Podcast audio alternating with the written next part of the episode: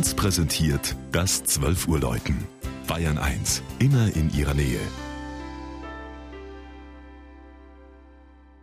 Es ist 12 Uhr.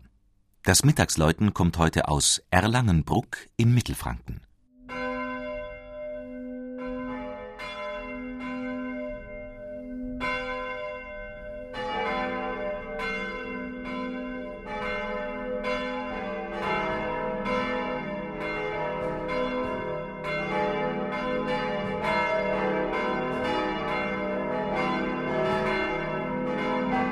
Wo einst die aus Böhmen kommende Eisenstraße die Regnitz überquerte, entwickelte sich aus einer Ansammlung von Mühlen die ehemalige Marktgemeinde Bruck. Obwohl mittlerweile seit fast 90 Jahren ein Teil der Stadt Erlangen, hat sich ein eigenständiger örtlicher Charakter bis heute erhalten. Mittelpunkt des Stadtteillebens ist noch immer die evangelische Pfarrkirche St. Peter und Paul, deren Ursprung bis ins 11. Jahrhundert reicht.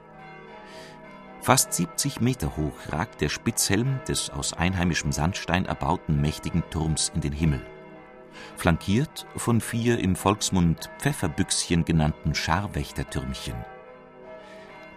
Eine mächtige Mauer umgibt den Kirchhof und trennt ihn vom Ufer der Regnitz.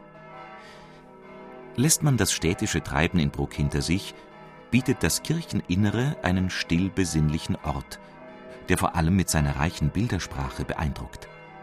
Viele Engelsfiguren finden sich im üppigen Stuck an der Decke. Biblische Szenen schmücken die zweistöckige Empore. Und der geschnitzte Flügelaltar von 1508 zeigt unter anderem auch die Kirchenpatrone Peter und Paul. Der Blick fällt vor allem auf die Moseskanzel, die Ende des 17. Jahrhunderts ein Brucker Schreinermeister und ein Bildhauer aus Fürth schufen. Eine fast lebensgroße Mosesfigur trägt die Kanzel auf den Schultern und hält dazu die Gesetzestafeln mit den zehn Geboten. Auf dem Schalldeckel steht Christus als Erlöser. An der Kanzel selbst sprießen Rebstöcke und Trauben als Früchte des Glaubens. Ein weiteres Kleinod von St. Peter und Paul hängt verborgen unter dem Kirchturmdach, das derzeit grundlegend saniert wird. Die älteste Glocke des heute vierstimmigen Geläuts stammt noch aus vorreformatorischer Zeit um 1500.